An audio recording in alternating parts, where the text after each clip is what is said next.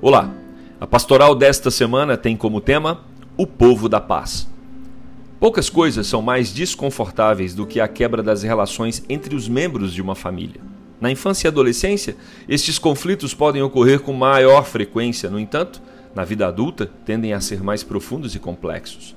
As divergências atreladas a este rompimento extravasam as casas e se espalham pelos ambientes escolares, profissionais, políticos, enfim, todos os campos sociais pode ainda atingir a esfera global e promover guerras horrendas e cruéis.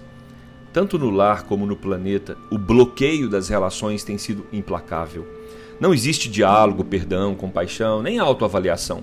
Inflamados pelas emoções e justificativas preconcebidas, marcados pela inflexibilidade e sedentos pelo poder, os opostos se devoram, utilizando tanto as plataformas virtuais como os campos de batalha. A Igreja de Cristo precisa se manter distante desta dinâmica. Afinal, conforme Paulo escreve em 1 Coríntios 14, 33, Deus não é de confusão e sim de paz. Não são poucas as armadilhas que visam ludibriar e transformar o povo da paz em combatentes de uma guerra inútil, infrutífera e mundana. A Bíblia afirma em Romanos 3,17 que os que vivem desta forma desconhecem o caminho da paz. O profeta Isaías, no capítulo 9, verso 6, mostra que a igreja tem no seu governo soberano o príncipe da paz. Em Romanos 5:1, aprendemos que por meio da salvação em Cristo, o homem acessa a paz com Deus. Em João capítulo 14, verso 26, o Senhor Jesus disse: Deixo-vos a paz, a minha paz vos dou, não vou-la dou como a dá o mundo.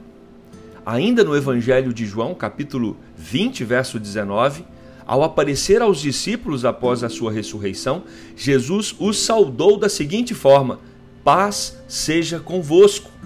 Essa saudação da paz permaneceu entre os cristãos primitivos, conforme nos ensina Paulo em 2 Coríntios, capítulo 1, verso 2. Ainda na epístola de Paulo, quando ele escreve aos Gálatas, capítulo 5, verso 29, o apóstolo ensina que a paz que vem de Deus é produzida pelo Espírito no coração do crente. O texto diz: Mas o fruto do Espírito é amor, alegria, paz. Esta paz flui apenas nos corações que experimentam os rios de água viva que somente Jesus pode oferecer, conforme escrito no Evangelho de João, capítulo 7, 38. A paz de Deus precisa transbordar e inundar as relações interpessoais. O autor de Hebreus escreve: Segui a paz com todos e a santificação, sem a qual ninguém verá o Senhor. Hebreus 12, verso 14. O apóstolo Paulo também escreve em Romanos 12, 18: Se possível, quanto depender de vós, tende paz com todos os homens. No Sermão do Monte, Mateus 5, 9, Jesus ensina que aqueles que amam a paz serão felizes e reconhecidos como filhos de Deus.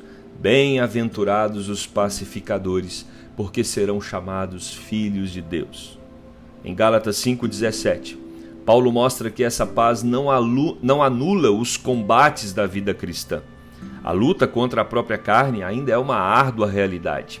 A oposição aos principados, potestades e dominadores deste mundo tenebroso revela o caráter combativo dos crentes remidos e piedosos, conforme ensina Paulo em Efésios 6:12.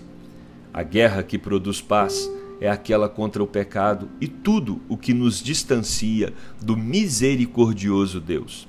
Agindo assim, é possível terminar o dia em paz e orar como Davi: Em paz me deito e logo pego no sono, porque, Senhor, só tu me fazes repousar seguro. Salmo 4:8. Que Deus abençoe a cada um de vocês.